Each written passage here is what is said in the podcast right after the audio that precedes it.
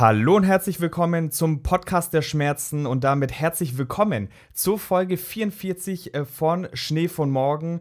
Und ja, Podcast der Schmerzen, es passt heute so ein bisschen äh, doppelt, denn ich meine, wenn man uns beiden, Seppo, auch ein bisschen länger zuhört, dann ist es manchmal so ein bisschen wie beim Zahnarzt.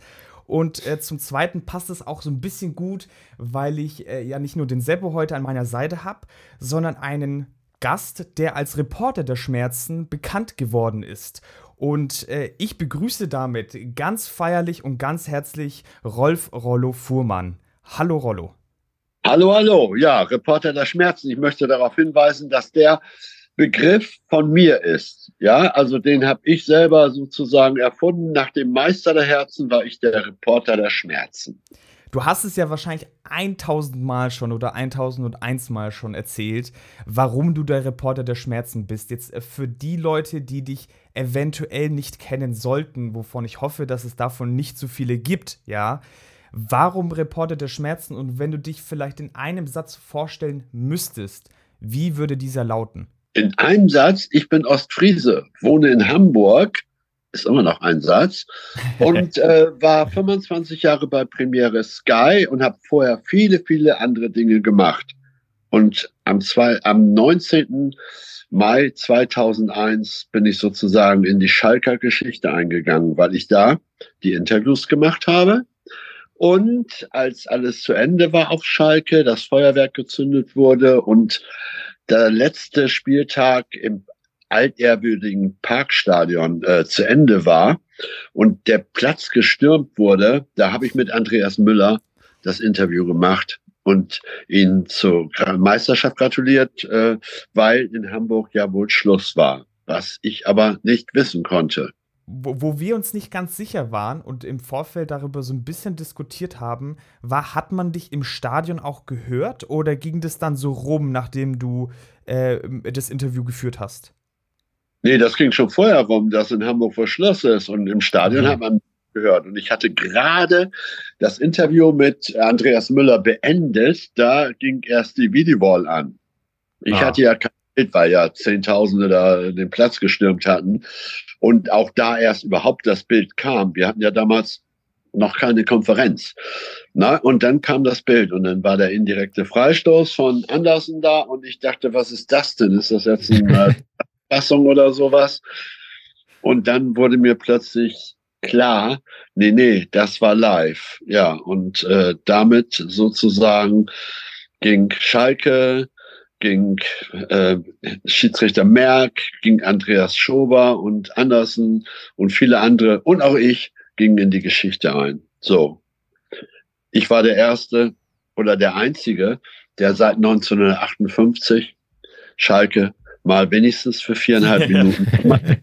ist auch eine Errungenschaft. Wir hatten es auch schon mal, dass es wahrscheinlich ähm, jetzt im, im vergangenen Jahr die, die, die spannendste Entscheidung in der Bundesliga war seitdem. Und mal hat man auch so ein bisschen gemerkt, was sich seitdem verändert hat, dass da die Spieler, äh, in, in dem Fall die Bayern-Spieler in Köln, auf dem Platz die Möglichkeit hatten, da sogar am Handy irgendwie die, die Konferenz noch fertig zu schauen und das Spiel in Dortmund fertig zu schauen. Das wäre jetzt so heute äh, nicht mehr passiert. Nein, heute alles in Echtzeit. Äh, heute wäre das alles nicht mehr passiert. Aber ganz im, ganz im Ernst, ich bin auch gar nicht so unglücklich, dass es so passiert ist, auch wenn es Millionen von Tränen gekostet hat, gerade bei den Schalkern. Aber ich bin mit vielen Schalkern befreundet und es ist alles wieder gut und äh, manche können es nicht lassen, mich als Meistermacher zu betiteln. Dann sage ich ja, seid froh, dass ihr mal für viereinhalb Minuten Meister wart. Ne? Wer weiß, wann ihr es wieder werdet. Und ich sehe nicht, dass in absehbarer Zeit Schalke deutscher Meister werden kann. Ich äh, glaube, davon könnten sie jetzt träumen. Ganz, ganz weit träumen. Da muss man ein paar Feldhins vom Assauer trinken und dann, dann ist es vielleicht äh, möglich einen von uns beiden hätte es wahrscheinlich gefreut oder hat es damals gefreut, äh, dass Bayern Meister geworden ist. Äh, was meinst du, wer hat das größere Bayern-Gesicht von uns beiden? Wer ist Bayern-Fan? Äh, ja, ich glaube der andere. Ja, richtig. Also damals muss man sagen, da war ich erst äh, vier, da habe ich noch nicht so viel Fußball geguckt. Gott. Gott. Da habe ich noch nicht so viel Fußball geguckt, aber wir haben uns schon gedacht, dass deine Reaktion ungefähr so ausfällt, äh, wenn du hörst, dass einer von uns beiden Bayern-Fan ist. Es gab ja natürlich Leute, die sich noch mehr gefreut haben und das waren die Dortmunder. Die wollten mir eigentlich ein Denkmal setzen, aber das haben sie geschafft. Äh, kommen wir mal ganz kurz so, äh, wir haben ja gesagt, jetzt haben wir doch irgendwie am Anfang gesagt, der Markus noch, äh, hast es bestimmt schon tausendmal erzählt, jetzt haben wir es doch noch mal kurz aufgerollt. Kommen wir mal zurück zu deiner Laufbahn und wir haben uns natürlich im Vorfeld so ein bisschen äh, informiert, haben uns auch den einen oder anderen äh, Podcast, an dem du schon teilgenommen hast, angehört und haben da eben so gehört, du warst, hattest mal eine, ganz am Anfang mal eine, äh, eine Disco in Ostfriesland, wo Otto irgendwie Zeichnungen an die Wände gemalt hat, warst dann mal äh, Taxifahrer und, und auch Lehrer irgendwann. Wir wollen uns jetzt aber, weil unser Hauptthema ja eben der Fußball ist, mal auf diese Laufbahn konzentrieren. Und du warst ja ganz hauptsächlich so als, als Field Reporter im Einsatz. Und uns würde irgendwie zu Beginn mal interessieren, was so in deiner sportlichen Laufbahn, was du da so am liebsten gemacht hast. Also waren es irgendwie die Interviews mit den Spielern danach, waren es irgendwelche, ja, auch irgendwelche Berichte, war das irgendwie mit den Fans zusammen? Was waren denn da so die, die, die besten Sachen, die du gemacht hast? Ja, das müssen ja andere beurteilen. Aber ähm, am liebsten habe ich Sport selber gemacht. Ne? Ich habe alle möglichen Sportarten außer Turnen und Reiten gemacht. Ähm, und äh, ob Eishockey, Fußball, vor allen Dingen Badminton und äh, Tischtennis war ich sehr erfolgreich, Windsurfen, Skifahren. Also ich habe sozusagen alles da äh, mitgenommen. Und ich war auch während der Uni und äh, ich habe ja einen Lehrerabschluss gemacht, beide Examen, aber es gab ja damals keine richtige Stelle. Ähm, und äh, ich habe, äh, also im Grunde genommen habe ich äh, alle möglichen Dinge gemacht, bevor ich dann zum Radio und dann zum Fernsehen kam. Und was ich am liebsten gemacht habe, ja, ich wollte nicht kommentieren. Also 90 Minuten Menschen da irgendwie auf den Nerv zu gehen. Du kannst beim Kommentieren eigentlich nur verlieren, weil du eine Seite, die findet dich doof, weil die Mannschaft verliert und du das auch noch kritisierst oder so.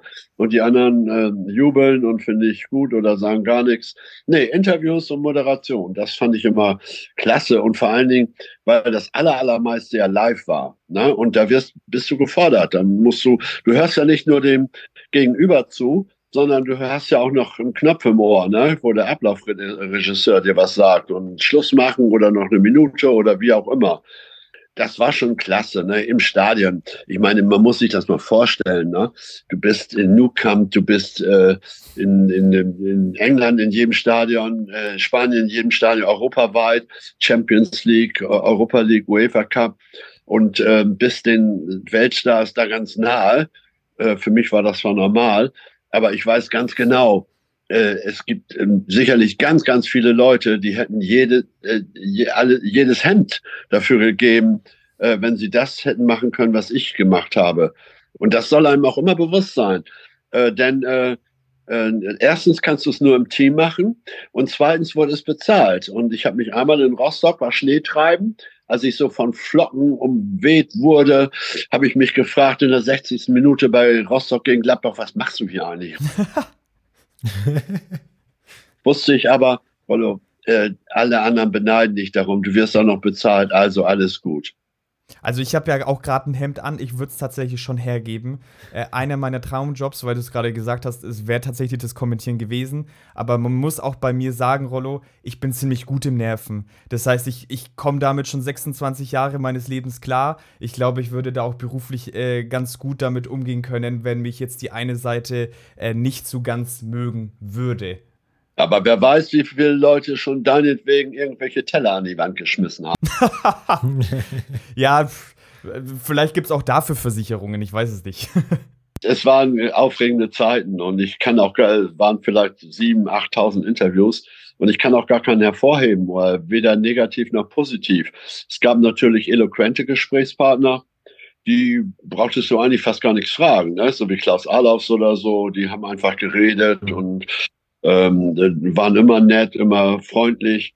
Und bei anderen, da musste ich immer gucken, ne? so wenn die auf mich zukamen, so aus 40 Metern, dann habe ich ins Gesicht geguckt ne? und habe gedacht, na, wie ist denn Thomas Schaf drauf oder Hüb Stevens, wie sind die denn drauf, ne? oder Lothar Matthäus und so. Und dann habe ich immer versucht, möglichst charmant erstmal eine äh, Eingangsfrage zu stellen, die äh, durchaus ins Positive ging, um dann nachher äh, die kritischen Punkte anzusprechen. Gab es jetzt in deinen zigtausend Interviews, die du geführt hast, gab es da schon mal Offizielle eines Vereins oder einen Fußballspieler, der dann direkt nach dem Interview oder dir es dann nochmal schriftlich gesagt hat, äh, dass das gerade ziemlich scheiße war oder ne, auch von dem Kollegen oder so, dass das, das, das schwierig? Nee, beim Fußball nicht, aber ich habe ja auch Eishockey und Boxen gemacht. Ne? Und äh, Eishockey ganz zu Anfang habe ich auch Field Reporter gemacht. Ich habe auch Ablaufredakteur, ich habe Filme gemacht, ich habe alles gemacht, aber ich habe auch Field Reporter gemacht. Und da passierte dann Folgendes äh, bei einem Playoff-Spiel zwischen Mannheim und Köln, dass Mannheim 4 zu 0 gewann, Peppi heißt bei den Kölnern im Tor stand und ich die ersten beiden Fragen äh, über das Sportliche gestellt habe. Und bei der letzten Frage da wir immer so Mini-Bios hatten, also welches Hobby hat der, der Spieler, der Trainer, das wurde immer eingeblendet während des Spiels. Und Peppi Heiß hatte zwei Wellensittiche, Max und Moritz. Habe ich ihn dann gefragt, ja, Peppi, ist ja traurig, aber wollen Sie nicht wenigstens Ihre beiden Wellensittiche grüßen? da, da hat er erstens dumm geguckt. Am nächsten Tag standen die Telefone nicht still vom KIC und äh, Günther Peter Plog, Gott hab ihn selig, der hat gesagt, Rollo, die Kölner machen einen Aufstand, das geht nicht. Du bist erstmal raus vom Field. Ja, da war ich erstmal ein halbes Jahr weg. Und dann beim Eishockey auch nie wieder. Wir haben da auch die Rechte dann verloren. Aber nach einem halben Jahr war ich wieder da. Und zwar äh, am vorletzten Spieltag auf Schalke in einem Interview mit Olaf Thon, auch wieder Schalke. Und da startete meine Fußball- äh, Field-Reporter-Karriere erneut. Ja, und seitdem habe ich das immer gemacht.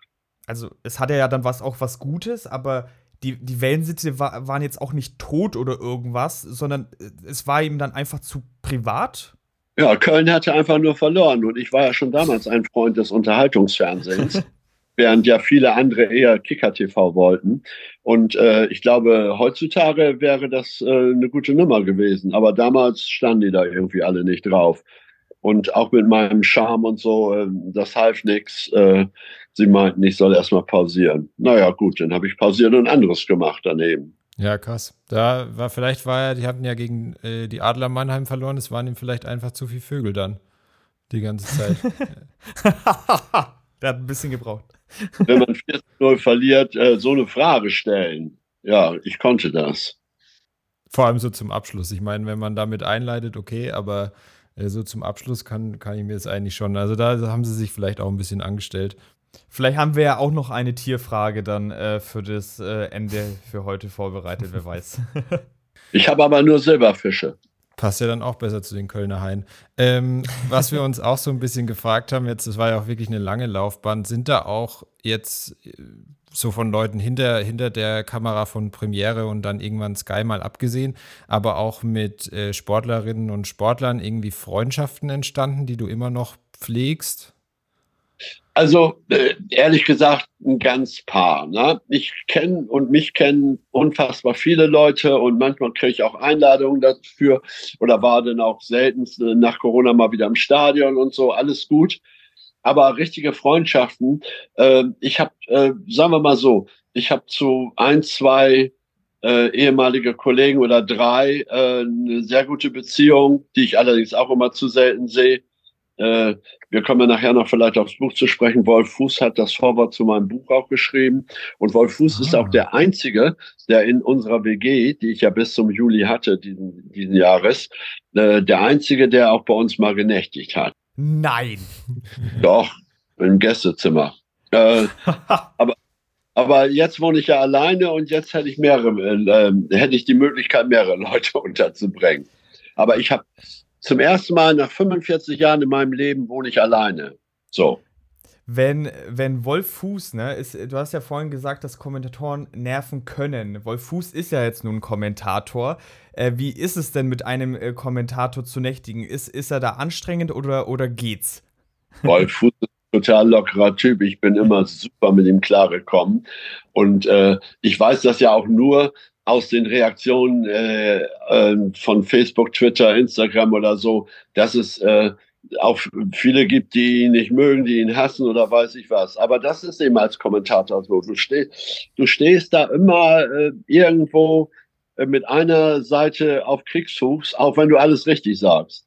Ja, äh, wird auch kein Einzelbeispiel sein, ob es jetzt ein Fuß ist oder ein Marcel Reif über die Jahre, ein Belareti hat auch über Jahre hinweg trotz seines Könnens natürlich immer auch äh, ordentlich Fett wegbekommen. Also und schon in Taxis, obwohl nachher Fritz Love haben sie gemacht. Also nachher haben sie alle gemerkt, dass da was fehlt, als er weg war. Ja. Äh, Marcel Reif hat unfassbar viele Shitstorms gekriegt. Also Frank äh, Buschmann, Buschi kriegt auch äh, viele Shitstorms. Ja. Äh, also das ist, das ist in der Natur der Sache irgendwo. Ne? Ich habe zum Glück eigentlich so gut wie keine gekriegt. Ne? Es gibt sicherlich immer welche, die ähm, einen irgendwie nicht mögen, warum auch immer. Aber Ernst Huberti hat mal gesagt, äh, wenn du 35 Prozent der Leute an Zustimmung hast, dann bist du schon sehr gut. Ja. Wenn du 50 Prozent hast, ist es schon unfassbar. Und 75 Prozent hat nur Günther Jauch. Also ich, ich, war, ich war sehr zufrieden mit dem. Ne? Aber ich war ja auch unkompliziert, muss man ja auch sagen. Nicht? Genauso wie ich mit euch den Podcast innerhalb von zwei Tagen verabrede. Es fragen immer noch Leute, ob sie ein Selfie machen können und so weiter. Und in aller Regel sind die nett. Und dann sage ich, ja gut, die haben mich alle bezahlt und ich mache auch gerne ein, ein Selfie und wunderbar. Aber die, die Summe, die, die wir dann überweisen, die müssen wir dann äh, im, im Stillen dann vereinbaren. Das, das können wir jetzt hier nicht sagen. ihr lauft ja unter Charity. ja, sehr gut. Ähm, jetzt äh, gab es ja ne, super erfahren, äh, super viele Sachen, die du gemacht hast. Gab es dennoch vielleicht auch, vielleicht nicht gerade am Anfang auch deiner Karriere, sondern auch vielleicht mal mittendrin, so Momente, aufgrund der Momente an sich, wo du sehr aufgeregt warst, warum auch immer, durch die Gegebenheiten, die irgendwie stattgefunden haben? Nein, das, nee, war ich nicht. Es, es, du, du hast immer eine gewisse Anspannung vorher, ne? Und es ist immer neu. Und äh, ich war nicht nervös, aber es ist diese Anspannung da und volle Konzentration. Und sobald ich angefangen habe, war diese Anspannung weg. Ne? Also war die Konzentration hoch und die Anspannung weg. Nervös äh, war ich nie. Sorgen hatte ich auch nie, weil ich ja wusste, dass ich das kann und so weiter. Und ich habe einfach so gemacht, wie ich und auch so geredet, wie ich auch hier im richtigen Leben rede. Also nee, das gab's nicht. Aber du, du brauchst da eine gewisse Anspannung. Ne? Du kannst da nicht so laissez-faire reingehen und, so, und sagen einfach, das wird schon. Du musst vor allen Dingen erstens musst du lernen zuzuhören äh, das ist auch, das dauert auch ein, zwei Jahre, bis du es richtig drauf hast. Und da musst du, das wird von dir erwartet. Äh, was ich in Hamburg mache, ist eigentlich egal in der, in der Woche, ne? außer Konferenzen und, und, und so, wo ich dann zugeschaltet werde oder dann mal auch dabei bin in München oder dabei war.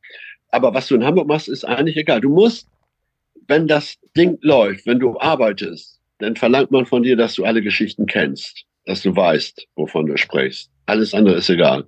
Ja, das äh, Vorbereitung sicherlich äh, sehr wichtig. Das heißt, das wäre jetzt so eine kleine Anschlussfrage von mir gewesen, weil sich natürlich äh, viele Personen des öffentlichen Lebens machen sich dann so eine Scheinfigur, ne? Bauen so eine zweite Person auf, wo man sagt, okay, das bin jetzt ich als Feed Reporter, als Kommentator, als Moderator und privat bin ich halt die private Person so. Und da würdest du jetzt sagen, zumindest so wie ich es verstanden habe, du bist immer Rollo gewesen, vor und hinter der Kamera.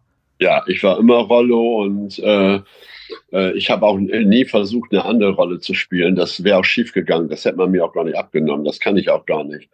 Deshalb äh, würde es mir wahrscheinlich auch schwer fallen, äh, Schauspieler einfach zu sein. Ne? Vielleicht könnte ich das, wenn es eine entsprechende Rolle gibt. Aber nee, nee. Ich war immer ich selbst und ich fand immer, dass äh, authentisch sein letzten Endes, auch wenn das ein großes Wort ist, äh, ist mit das Allerwichtigste in, diesem, in dieser Branche. Und das ist ja eigentlich was, was ja so allgemein im Gefühl zumindest, wenn, wenn man jetzt wirklich mal so aus Fansicht spricht, ähm, ja, so ein bisschen verloren geht, finde ich. Also sowohl von den, den Personen äh, äh, hinter der Kamera, aber auch so von den Fußballern, wenn man sich die Interviews anschaut. Es wird gefühlt immer austauschbarer und es fehlen da so ein bisschen, jetzt fange ich auch wieder mit den echten Typen an. Also ich verstehe natürlich, woher es kommt, dass die Zeit jetzt, wir hatten es ja bei den Kommentatoren schon, dass es dann eben leichter äh, Shitstorms auslöst. Also ich verstehe schon in gewisser Weise, dass man da vielleicht eher zurückhaltend agiert, aber ich meine, es gibt ja schon auch noch Beispiele, wo es einfach geht. Also wenn man sich jetzt zum Beispiel einen Thomas Müller anschaut, der ja auch im Interview alles sagt, was er will, aber das halt entsprechend verpackt. Und ich glaube, dass da manchen so ein bisschen der Mittelweg fehlt. Ja, also mehr oder weniger sind beide Seiten im Laufe der Zeit glatt gebügelt worden. Ne? Die meisten Fußballer und auch sicherlich die äh, Interviewer, Moderatoren, ne? du hörst kaum irgendwie mal was, was äh, kritisches, kritische Nachfrage oder so. Also ich glaube, dass sehr viele auch denken, oh, ich bin im Fernsehen, das ist gut. Wobei sie dann vergessen, dass so ein Kabelträger den Stecker ziehen würde, die gar nicht mehr Fernsehen. Vor allem, wenn, wenn mal irgendwas Kritisches gesagt wird, äh, wird es gefühlt sehr oft dann so hochgebauscht, dass es dann wieder so als Mahnmal wirkt, dass man es nicht machen soll, obwohl es ja auch erfrischend und anders sein kann. Ja, es ist ja sehr unterhaltsam dann. Gerade das sind die Momente, die unterhaltsam sind. Ich weiß nicht, ob es aufgebauscht wird, aber das sorgt immer für Aufsehen. Ne? Und daran merkt man auch, wie selten das eigentlich ist, dass sowas für Aufsehen sorgt. Ne? Weil äh, ja.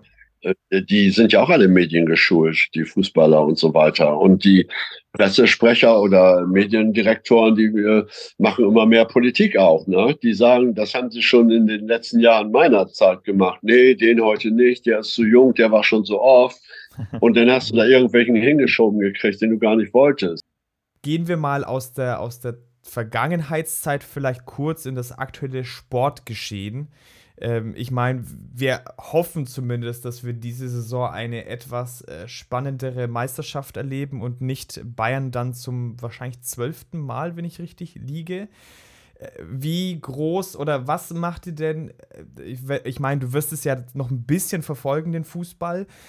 Was macht dir äh, in dieser Saison besonders vielleicht Spaß, was, was nicht? Und glaubst du, dass es Leverkusen schaffen könnte, auch wenn es noch ein bisschen hin ist natürlich? Also Spaß, wenn man davon reden kann, machen mir Leverkusen und Stuttgart.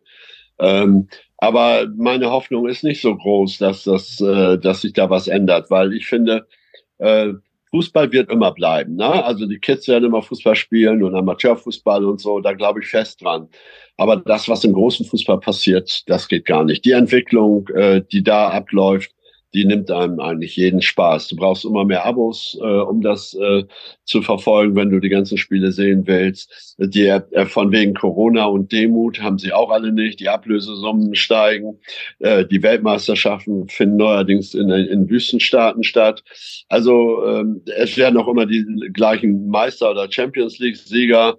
Ähm, also die, die ganze Entwicklung finde ich äh, ist äh, fürs Eventpublikum, fürs zahlende Eventpublikum vielleicht was. Aber für den Fan, der sich auch mal wünscht, so wie früher, dass er mal Lautern oder Stuttgart oder Werder oder HSV oder sonst wer oder Köln Meister wird, das wirst du nicht mehr erleben. Ne? Die werden nie mehr Meister. Äh, wenn mit Glück wird diesmal Leverkusen Meister, aber da muss auch schon viel passieren, damit das eintritt. Ne?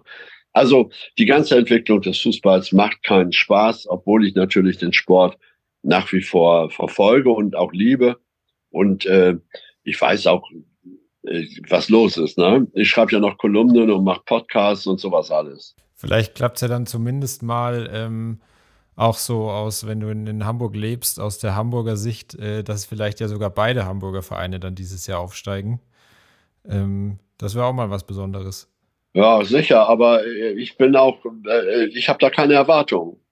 Ich sag, äh, sag das mal so, wenn äh, die zweite Liga ist für mich eigentlich eine sehr interessante Liga. Also ich finde das klasse, weil man da auch gewinnen kann. Und ähm, wenn beide da drin bleiben und äh, äh, da vielleicht noch wieder, es kommen ja sicherlich vielleicht noch wieder Prominente runter oder so, äh, dann ist das einfach eine starke Liga. Und ich habe es lieber so, wenn ich eh schon kein Meister werden kann oder sowas ähnliches, dann habe ich es lieber, dass ich auch mal, dass man auch mal jubeln kann im Stadion mhm. und so weiter und so fort. Also ich finde das gar nicht so schlecht. Die wollen natürlich aufsteigen alle, aber gut, um sich dann gegen Bayern und Dortmund, Leipzig und Leverkusen oder so eine Klatsche zu holen. Nee. Also ich finde das auch so ganz gut. Ja, wenn sie aufsteigen, auch schön, aber es muss nicht. Ja, ich, also ich kenne es auch von, wir, wir, kommen jetzt ja hier aus der, der äh, Großregion Nürnberg quasi, wo ja dann viel Clubfans auch sind und du dann auch immer mal Fürther-Fans dabei hast. Und da hast du schon auch viele, die sagen, natürlich ist es irgendwie schön, wenn du in der zweiten Liga dann mal oben mitspielst und dann irgendwie ja dementsprechend auch gut spielst. Aber du hast halt dann die Aussicht, klar, du hast irgendwie diese Aufstiegsfeier, aber dann kannst du dich halt auch darauf einstellen, mit dem Budget, was die Vereine einfach haben, sich da dann in der ersten Liga wieder zu etablieren, wird halt wahrscheinlich eh ein Ding der Unmöglichkeit. Und dann hast du irgendwie ein Jahr mal zwar die Feier, aber dann bekommst du eben ein Jahr nur auf den Sack. Das ist dann ja irgendwie auch als Fan, hast ja dann im Endeffekt auch nur kurz was davon.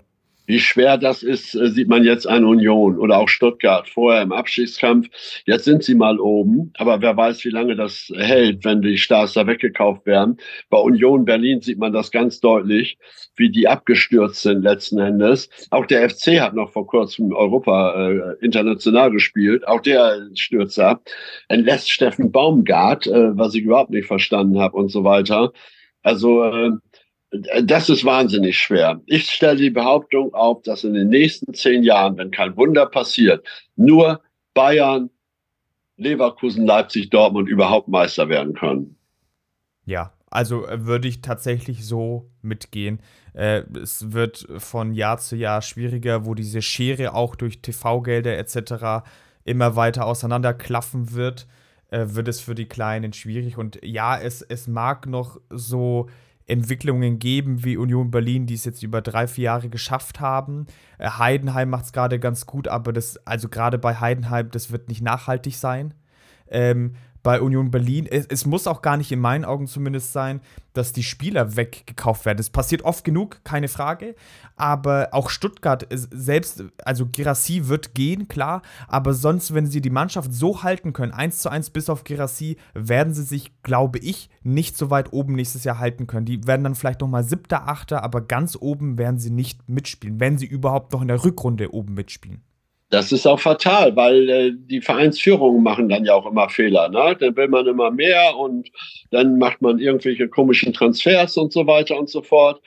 Ähm, also ähm, es werden dann natürlich Fehler gemacht. Ne? Und das muss man äh, zumindest den Bayern lassen, dass sie in all den Jahren, also äh, sehen wir mal von den persönlichen Fehlern ab, aber äh, eigentlich keine Fehler gemacht haben. Na, und, und, und ganz gezielt und exakt gut gewirtschaftet haben. Also äh, sie hatten natürlich auch jeweils nachher immer mehr Geld gekriegt, auch durch die Champions League und die Bundesliga-Verteilung nach 88, wo dann nicht mehr zu gleichen Teilen verteilt wurde. Äh, klar, sie hatten dann auch gute Voraussetzungen, aber trotzdem äh, haben es andere äh, nicht geschafft. Ne? Dortmund wäre fast hops gegangen. Ähm, und andere, äh, Leverkusen stand auch schon am Abgrund. Und also, wie gesagt, und selbst Leipzig mit der Kohle und mit dem, äh, mit Red Bull im Hintergrund, äh, äh, setzt sie auch nicht durch letzten Endes. Ne? Und, und ich glaube, da, da die sportliche Seite, da muss man Bayern äh, großes Kompliment machen.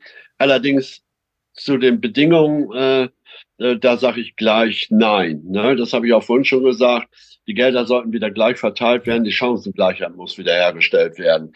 Und wenn das nicht passiert, dann ist das wie im äh, normalen Leben. Ne? Der Fußball ist ja auch nur ein Spiegelbild der Gesellschaft. Ne? Die Schere zwischen Arm und Reich geht immer weiter auseinander.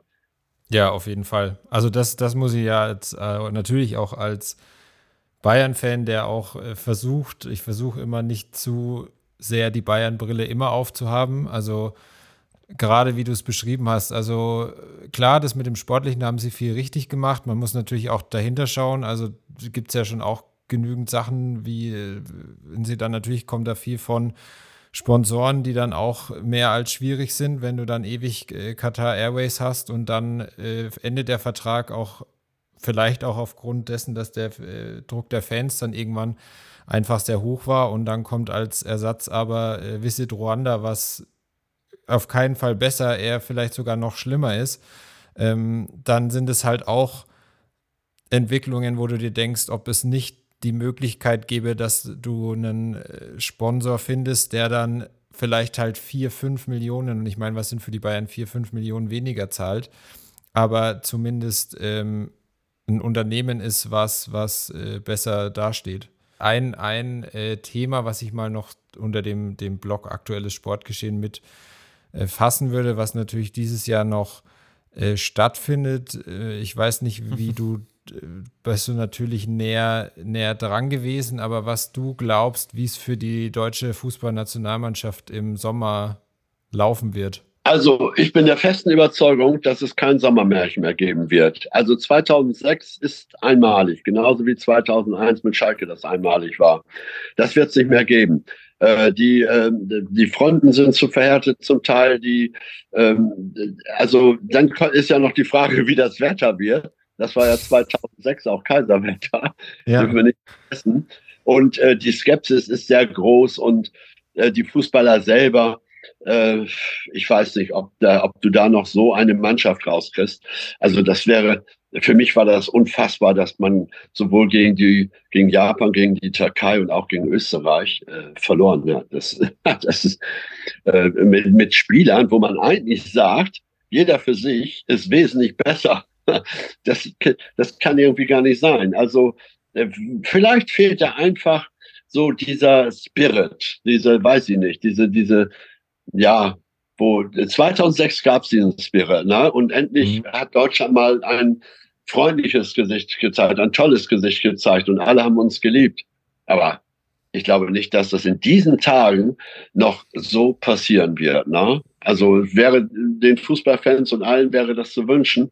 Aber allein die Kartenverlosung und, und die Preise und dass du Spiele, auf Spiele äh, dich bewerben kannst, wo du gar nicht weißt, wer das spielt und sowas alles. Mhm.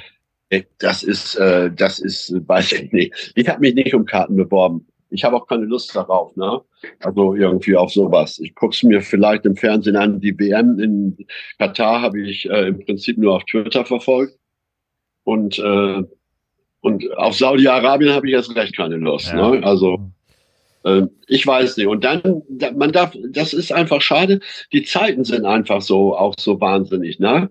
Wenn ich mir das alles vorstelle, die Rahmenbedingungen, da laufen Kriege, da äh, rechte Parteien kommen hier eventuell im Osten ans Ruder, die Europawahl, da werden vielleicht auch die Rechten die Mehrheit haben und dann kommt noch Trump. Also äh, das dämpft auch diesen ganzen Spirit, diesen Optimismus ja. in die Zukunft. Und das betrifft natürlich auch den Fußball. Und dann noch das Investorenmodell beim Fußball, ne? das durch äh, Kinds äh, Machenschaften da äh, knapp ja. äh, verabschiedet wurde. Geht überhaupt gar nicht sowas. Allerdings, und das sind irgendwie dann auch alles Sachen, die natürlich erstmal, äh, natürlich hat auch irgendwie die Nationalmannschaft mit dem ganzen, die Mannschaftsgedöns und so weiter über die letzten Jahre einfach viel Kredit bei den Fans verspielt, aber das sind natürlich alles Sachen, die damit reinspielen, dass dann natürlich auch die Stimmung nicht so richtig aufkommen will. Und wie du sagst, ich meine, früher, keine Ahnung, so in den ganzen äh, Löw-Jahren und vorher auch. Also so Spiele, die du jetzt gerade beschrieben hast, wie gegen Japan, Türkei, Österreich, das waren alles gerade so Freundschaftsspiele, wo du immer wusstest, da ist eigentlich gefühlt auch egal, wer spielt, wen er da mal austesten will, ob der für die Nationalmannschaft was taugt oder nicht. Die wurden immer gewonnen. Und auch wenn man sich jetzt die Gruppe bei der Europameisterschaft anschaut, hätte man früher gesagt, ja, top los Glück und äh, da, da ist die K.O.-Runde schon sicher und jetzt überlegt man selbst da. In Russland und Katar hatten wir auch Glückslose und sind nicht über die Vorrunde hinausgekommen. Ja, es gibt äh, aktuell irgendwie keine, kein Gegner, wo man sicher sagen kann, okay, das ist jetzt eine sichere Nummer für die deutsche, Na deutsche Nationalmannschaft. Auch weil andere, andere Mannschaften diesen Spirit noch haben. Die mhm. spielen gegen Deutschland und, und, und die, gerade die Österreicher auch und so weiter die äh, sind nicht so berühmt und, und auch die einzelnen Spieler kriegen lange nicht so viel Geld und so weiter. Das sind auch Mannschaften und das ist der wieder der Beweis, was Union ja auch gemacht hat in der Bundesliga und auch Stuttgart und auch andere, auch Frankfurt zum Teil oder Freiburg vor allen Dingen, dass du mit einer Mannschaft erfolgreich sein kannst.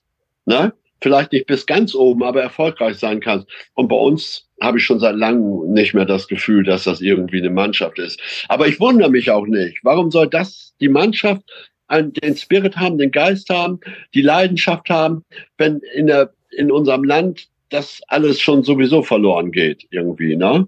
Man könnte ja sagen, so eine rein fußballerisch gesehen jetzt auf die Nationalmannschaft, so eine verschwendete Generation es gibt ja auch genug äh, verschwendete einzelne Fußballtalente, die es äh, da draußen auch gibt. Jetzt hast du in deiner Laufbahn zig Leute interviewt, x Fußballspieler interviewt. Äh, was war für dich so im, im Laufe deiner Bahn so das größte verschwendete Talent, wo man gesagt hat, aus, aus dem muss doch was werden und der ist dann irgendwo in der Versunkenheit verschwunden. Oh, da gibt es ja viele Beispiele, ne? Äh, vielleicht äh, auch die, die äh, völlig äh, irre losgestartet sind. Markus Marin, Kalle Del Haie, äh, Alexander Zickler wurde in Dresden weggekauft und versank bei den Bayern sozusagen dann irgendwie. Ne? Götze auch in gewisser Weise so ein Beispiel. Auch Podolski, als er den wegging von Köln, nie mehr das äh, gewesen, was er vorher war. Aber eins wollte ich noch sagen, um ein bisschen Mut aufzumachen. Äh, ich hoffe, dass sich die U17 dass sich die das ein bisschen erhalten und dass das nicht auseinandergerissen wird und dann irgendwie, äh, dass die in den gleichen Trott kommen. Daran hat man nämlich gesehen, dass wenn so Jungs sind eigentlich gar nicht bekannt alle oder kennt hier kaum einer, bis auf die Nerds und Spezialisten, die machen da plötzlich mit der Mannschaft einen Wirbel und, und zeigen auch eine Leidenschaft, eine ja, eine Begeisterungsfähigkeit und so weiter und gewinnen auch, ne? das ist vielleicht noch meine Hoffnung. Aber wenn die dann in vier, fünf Jahren da irgendwo in der ersten Liga oder Nationalmannschaft sind, wer weiß, ob sich das dann hält. Ne? Aber das soll ich nur dazu sagen. Aber es gibt so viele Beispiele, ich habe es ja gesagt, äh, wo äh, Spieler ganz groß rausgekommen raus, äh, sind, dann gewechselt sind zu einem anderen Verein und dann war es vorbei mit der Herrlichkeit, ne? Äh, also wir haben jetzt schon über zahlreiche Talente jetzt schon im, im Laufe des Podcasts immer mal wieder gesprochen. Tatsächlich über Marco Marin dann auch mit äh, dem Chelsea-Wechsel und dann wurde er in die ganze Welt verliehen dann von Chelsea aus. Er hat bestimmt einiges gesehen, aber auf dem Fußballplatz stand er jetzt äh, nicht so oft, muss man sagen. Ähm, sind, wir suchen dann auch immer nach Gründen, warum es dann nicht funktioniert. Und natürlich aus der Außensicht für uns ist es natürlich immer schwierig zu beurteilen oder generell, da spielen ja auch mehrere Faktoren mit rein. Aber was natürlich auch oft aufkommt, gerade bei jungen Spielern, ist natürlich das viele Geld, was sie jetzt bekommen, was natürlich horrend ist wenn man das jetzt äh, die heutigen Zeiten in Anführungszeiten mit damals vergleichen möchte, sind da die Gründe ähnliche, nur in anderem Kontext? Also, dass es damals viel Geld gab oder waren das andere Gründe, warum so eine Karriere nicht funktioniert hat? muss einfach passen. Das muss mit dem Trainer passen, das muss mit den äh, anderen Spielern zusammenpassen, das muss, das ganze Umfeld muss passen. Ich habe mal ein super Beispiel. Tennis Borussia mit Winnie Schäfer, lang, lang ist her, hatte Superstars nachher aufgekauft äh, für ihre Mannschaft und sie sind ganz kläglich gescheitert weil sie, sie es nicht verstanden haben, eine Mannschaft zu werden. Ne? Da waren zu viele Egoismen. Und heute sehe ich das auch so. Äh, ich glaube, du reißt, indem du ein, zwei Spieler wegnimmst, äh, reißt du im Prinzip die Mannschaft auseinander. Und die einzigen, die das, oder der einzige, der das überhaupt schafft, ist Christian Streich. Mhm. Der verliert auch immer zwei äh, Spieler oder wichtige Spieler oder drei. Und Jahr für Jahr dann sind sie auch mal abgestiegen, zweite Liga, sind aber sofort wieder hochgekommen. Jahr für Jahr liefern die ab und spielen auch jetzt wieder äh, äh, gut mit und so weiter. Also das ist der einzige, weil in Freiburg und mit Christian Streich und dem Verein auch scheinbar alles zu stimmen scheint. Aber das ist für meine Begriffe ist Freiburg eine Ausnahme. Absolut. Ja, ja weil die auch mit der nötigen Ruhe irgendwo da rangehen. Also wir hatten es in unserer letzten Folge erst, dass ähm, da den, den Talenten dann halt auch die nötige Zeit gegeben wird irgendwo und sie auch einfach, wenn du dann als Spieler schon diese Sicherheit verspürst, also wenn wir jetzt so den, den, äh, den Torwart, den Altobulu mal als Beispiel nehmen, der ja auch am Anfang der Saison immer in, dem einen oder anderen Spiel mal einen Patzer hatte, wo du bei einem anderen Verein dann gerade, wenn du mit, äh, mit dem Müller noch jemanden, auch einen Bundesliga erfahrenen Torwart, der schon älter ist, auf der Bank hast, werden bei anderen Vereinen da bestimmt schon die ersten ähm, Signalleuchten angegangen mit, oh, da müssen wir jetzt mal schauen, ob wir den noch weiter spielen lassen oder ob wir dann den, den Erfahreneren ins Tor stellen. Und das passiert in Freiburg halt einfach nicht. Da bleiben die halt ruhig und sagen, ja, wir gestehen dem jungen Spieler die Fehler dann auch einfach zu. Und da, nur dann hat man dann ja auch als junger Spieler einfach die Möglichkeit, sich entsprechend zu entwickeln, wenn man nicht nur den Druck direkt hat, den man ja als Fußballer irgendwo immer hat, aber nicht auch noch so von außen was dazu kommt. Der Christian Streich weiß genau, was er tut. Ne? Und äh, ein gutes Beispiel ist zum Beispiel auch einer der etablierten schon, Griffo, der aber dann äh, in Schweiz, in, in Freiburg performt hat, dann abgesackt ist, und zurückgekommen ist und wieder performt. Ne? Also es muss alles zusammenpassen und ich kenne keinen Verein, wo es so passt. Ne? Außer, äh, ja, die Bayern musst du in gewisser Weise rausnehmen, ne? weil da ist so viel Kapital und so viel Qualität vorhanden, dass, dass sie locker einen Lewandowski durch einen Kane ersetzen können. Na ja, gut, okay, dann äh, äh, aber ich hebe auch ab auf die Mittel, die man hat. Ne? Und Freiburg mit den Mitteln, die sie haben, ist einfach großartig. Ja. Ne? Und das ist ja auch immer so eine so ein Lichtblick in der Wüste. Auch für mich so Leuchte noch, ne? Wobei ich ja. dann sage, oh toll, ne? Ich, mich freut's dann immer für die Freiburger. Und mich freut's auch in der zweiten Liga jetzt für Hürzeler von St. Pauli. Ich hoffe, dass, weil sie den besten Fußball eigentlich spielen in der Liga, mhm. dass sie durchhalten. Ne? Aber da muss man auch mal abwarten. Wenn Hürzler dann umworben ist, ist er ja und dann geht und so. Das sind alles dann halb kurze Halbwertzeiten. Ne? Bei Streich. Es gibt ja nur noch einen, einen Vergleich. Das ist äh, äh, Schmidt in Heidenheim. Ja. ja. Aber äh, das ist bislang erste Jahr erste Liga. Ne? Ich, bei Freiburg spreche ich von weiß ich wie viele Jahren erste Liga mit Streich. Und da wird es sich zeigen müssen, ne? weil ich finde, Schmidt ist auch ein super Trainer. Ne? Also äh, was der da zustande gebracht hat, also den würde ich praktisch an zweite Stelle setzen. Ne? Mal sehen, ob er das irgendwie noch weiter bestätigen kann. Ja, äh, ja auf so, jeden Fall. Ich bin, bin auch mal gespannt. Ähm, ich hoffe auch für Freiburg irgendwie, das ist ja Christian Streich auch schon nicht mehr der Jüngste, ewig wird er das auch nicht mehr machen, dass sie dann vielleicht entweder jemand aus seinem Trainerstab oder jemand, der aus dem Verein kommt, der das dann zumindest so in seinem Sinn und mit seinem Geist irgendwie weiterführen kann, dass es dann auch so weitergeht und nicht, dass die dann auch noch irgendwann wegfallen, wenn dann halt der Trainer mal wegfällt. Ja, da sieht man mal, wie, wie wichtig auch, also du hast es ja gesagt, so ein Mannschaftsgefüge ist, äh, manchmal auch der Trainer per se. Äh, man sieht ja auch äh, immer viele Spieler, die dann immer dem Trainer hinterher äh, wechseln, äh, wenn der dann irgendwie entlassen wird und bei einem anderen Verein anheuert. Und ähm, wir, wir hatten es ja, du hast ein paar Beispiele genannt, so Talente, die in deinen Augen auf jeden Fall äh, gescheitert sind wenn wir jetzt auch wieder die aktuelle Saison oder jetzt die, die, die letzten Jahre so ein bisschen ins Auge fassen, welches Talent macht da in deinen Augen besonders viel Spaß, warum auch immer? Ich weiß ja nicht, ob man bei Bayern noch von Talenten spre sprechen kann, aber Musiala ist sicherlich so ein Typ, ne?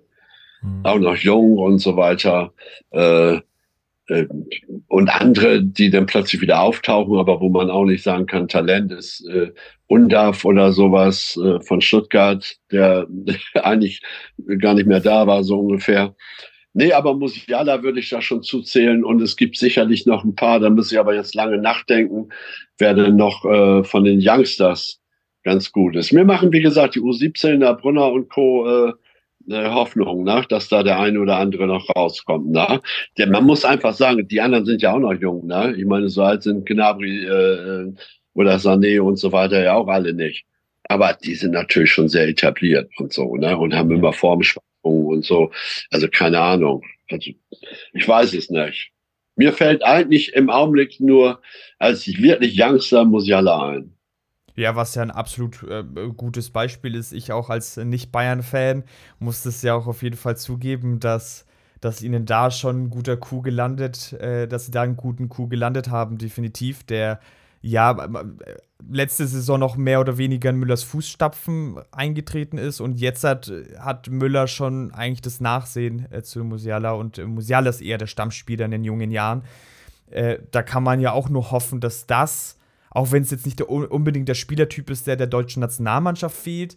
Aber das macht ja vielleicht genauso wie die U17 Hoffnung, dass da äh, vielleicht etwas Besseres äh, heranwächst.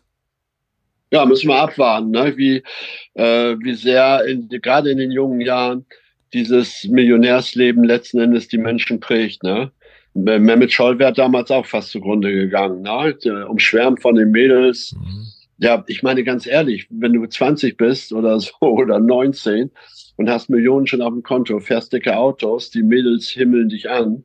Ja, das ist auch schwer, da eine Persönlichkeit zu entwickeln, äh, wo du, mit der du auch durchs Leben kommst dann, ne? Voll auf jeden Fall. Also da, da wird es auch bei der U17 nur zu hoffen bleiben, dass die sich vielleicht dann ja auch so als, ähm, zumindest in, in Teilen, so als Mannschaft weiterentwickeln können, damit da vielleicht mal wieder so ein ganzer äh, Schwung rauskommt.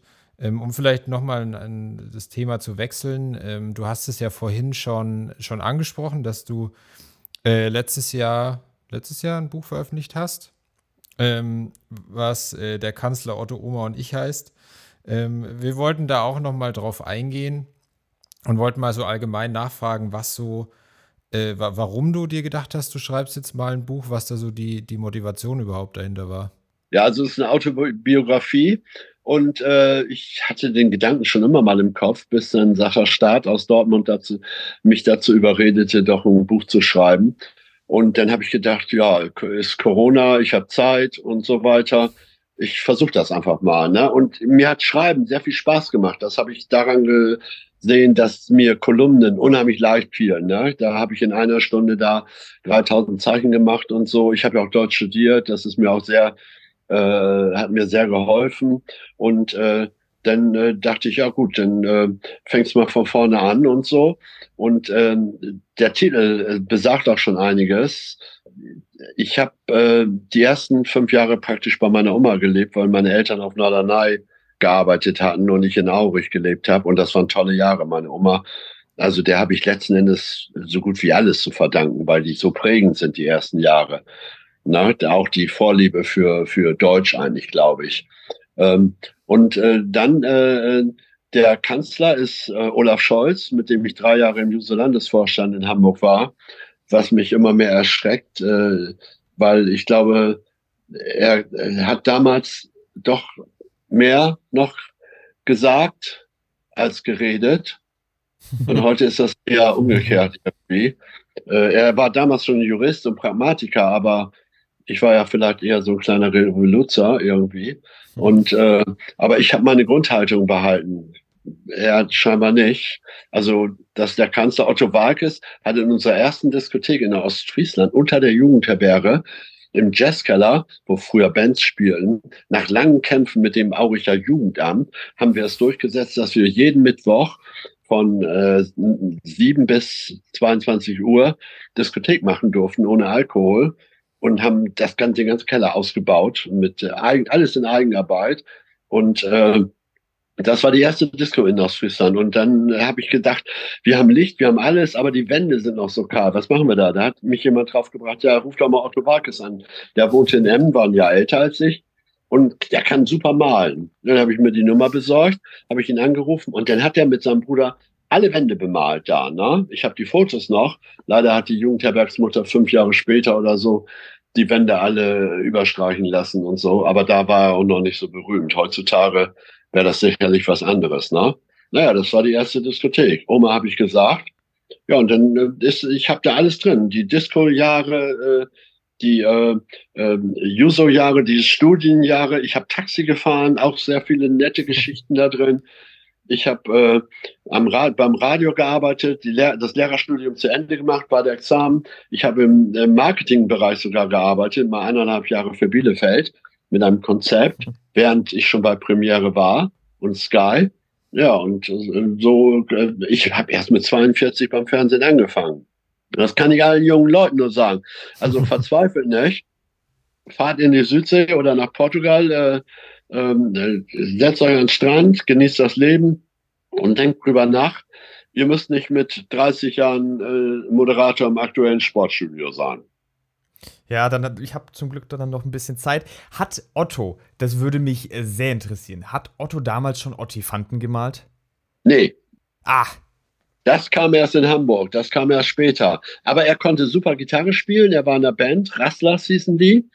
Und er konnte super malen. Also wenn äh, du die Fotos siehst, im Buch sind auch die Fotos drin von Jimi Hendrix und John Mayall und sowas.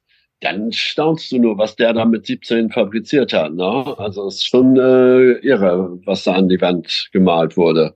Und äh, das mit den Ortifanten kam erst, wir sind ungefähr zeitgleich nach Hamburg gekommen. Ich durch die Kriegsdienstverweigerung beim Roten Kreuz in Hamburg und er hat äh, an einer Kunsthochschule in Lerchenfeld angefangen zu studieren was aber nicht lange währte. Ne? Und dann wurde er entdeckt. Ja, und dann ging seine Karriere wahnsinnig nach oben. Ja, bis heute. Er ist sicherlich der berühmteste Ostfriese. Also kann ich nicht halten. Hast du äh, vielleicht für unsere ZuhörerInnen so einen äh, kleinen Happen aus deinem Buch, eine, eine kleine Anekdote, die äh, vielleicht Lust auf äh, mehr macht? Ja, da sind, ich habe ja schon einige erzählt, ne? Das mit dem Eishockey, mit den beiden mhm. Wellen, so. Äh, die Taxigeschichten erzähle ich hier nicht, äh, weil die auch durchaus äh, äh, ja, die heutzutage werden die jugendfrei, aber es ist, äh, ich habe da auch kein Blatt vom Mund genommen. Aber ich kann eine Geschichte noch zum Abschluss erzählen, neben vielen anderen Fußballgeschichten. Äh, die Geschichte mit Uli Hoeneß. Äh, ich habe in dem Cottbus, habe ich irgendwann mal erzählt, äh, Uli, nachdem ich äh, bei Aldi die Würstchen gegessen hatte, ich habe zu gesagt, Uli, die Würstchen sind total lecker. Dann passiert, ja, sagt er, super. Und dann passierte jahrelang nichts und äh, dann äh, klingelte es plötzlich hier an der Tür. Und ja, ich komme von Uli Hoeneß, ich bin der Kurier. Ich sage, oh, was ist das? Dann kam er die vier Stockwerke hoch. Ja, kam mit drei Kartons an. A1200 kleinen Würstchen. oh, danke. Nee, sagt das noch nicht alles. ähm, dann ist er nochmal runter und dann noch zwei Kartons gebracht. und dann dachte ich, es, das ist ja Wahnsinn, das, das schaffe ich nicht. Dann habe ich, das habe ich Uli Hoeneß nicht erzählt, habe ich äh, bei der Hamburger Tafel angerufen, ob sie vier Kartons haben möchten mit Würstchen. Die haben sich diebisch gefreut. Eine Stunde später waren die da und haben die abgeholt. Und einen Karton habe ich behalten. Und eine Woche später war ich am DAS, auf dem DAS, äh, weil wir immer im Mai, den im Pfingsten sozusagen da äh, Ferien macht, meistens in Dänemark, aber da im DAS zum Surfen und so, Wind war nicht. Aber da klingelte äh, an einem Mittwoch irgendwie vormittags plötzlich das Telefon anonym. Ja, hier ist Uli Hönes. Ich wollte mal fragen, ob die Würstchen angekommen sind. da dachte ich schon, da ruft der Manager damals der Bundesliga überhaupt also ruft mich an, nicht nur, dass er mir die Würstchen liefert, sondern dass er, äh, dass er auch noch fragt, ob die angekommen sei. Ich war natürlich völlig platt. Ja, sage ich, alles super, wir grillen die auch hier und so weiter und so fort. Ja, das ist ja schön. Ein bisschen geredet und dann hat er aufgelegt. So. Das ist aber noch nicht das Ende. Das Ende der Geschichte ist, eine Woche später, ich war wieder zu Hause, klingelt wieder das Telefon. Noch mehr. Ah, hier ist Uli Hoeneß. Ich wollte mal fragen, wie die Würstchen geschmeckt haben. Ich sagte immer, super, die haben toll geschmeckt. Ich konnte das gar nicht fassen, im Grunde genommen. Ne? Äh, also, das, ich kann es bis heute eigentlich nicht fassen, dass der Manager der Bundesliga mich anruft, nicht nur, ob die angekommen sind, sondern eine Woche später auch, wie die geschmeckt haben. Eine super Geschichte, die eigentlich nie jemand wusste. Und Uli, Uli, Uli Hoeneß bis heute, glaube ich, nicht. Äh, und vor allen Dingen, dass ich der Tafel dann äh, zu, abzukommen lassen. Eine der Anekdoten. Das ist eine, eine super Geschichte und macht äh, definitiv Lust auf mehr. Und da nur der Appell, äh, wenn ihr mehr davon lesen wollt, dann holt euch auf jeden Fall dieses Buch Rollo. Kann nur bei Sascha Start kaufen, also bei dem Verlag, der da drauf steht, Sportpassion, sportpassion.de. Aber man kann es auch bei mir kaufen. Das heißt also, dann mache ich, bei mir kriegt man es auch mit Widmung. Und da muss man dann irgendwie mal gucken bei Twitter, da bin ich momentan raus, weil mich das zu sehr genervt hat. Aber äh, auf Facebook und Instagram kann man mich äh, anschreiben. Na, also muss man mir folgen und dann folge ich und dann kann man mich anschreiben und dann können wir das machen. Also am besten, das ist am besten und dann kriegt man auch eine Widmung. Also, Leute, schreibt ein Rollo an, holt euch dieses Buch, äh, schnackt noch äh, ein, zwei Worte, dann kriegt ihr auch äh, noch eine Widmung mit rein. Und äh, was wir auf jeden Fall gelernt haben, Leute, fragt nicht nach Wellensittichen, das, das gehört sich nicht, vor allem nicht in Köln. Das, das darf man nicht machen. In Mannheim, ja, aber Kölner waren da beteiligt, ja. das, äh, also ich habe zumindest keine weiteren Fragen mehr, Seppo. Wie schaut es denn bei dir aus? Nein, ich glaube, wir haben alles, was wir ähm, wissen wollten, wissen wir jetzt. Es gibt wahrscheinlich, wie, wie, du gesagt hast, man kann ja über Fußball wochenlang reden, aber wir wollen es natürlich auch nicht äh, zu lang machen. Ich meine, es steht später auch noch ein Fußballspiel an, was ich dann schauen will und dann. Tipp noch äh, auf Spotify unter Hallo Rollo äh, Rolf Fuhrmann unter Hallo Hallo, großgeschrieben auseinander. Hallo Hallo bei Spotify. Rolf Fuhrmann, da sind meine ganzen Podcasts, unter anderem mit Timo Schulz, bevor er entlassen wurde, Fabian Boll, Holger Stanislawski, Horst Rubesch, Lotto Kinkal, Johannes Oerding, äh, Ansgar Brinkmann, noch äh, Steffen Halaschka im Januar und Jorge im Februar. Also äh, das sind sehr unterhaltsame Podcasts, weil die etwas anders sind als andere.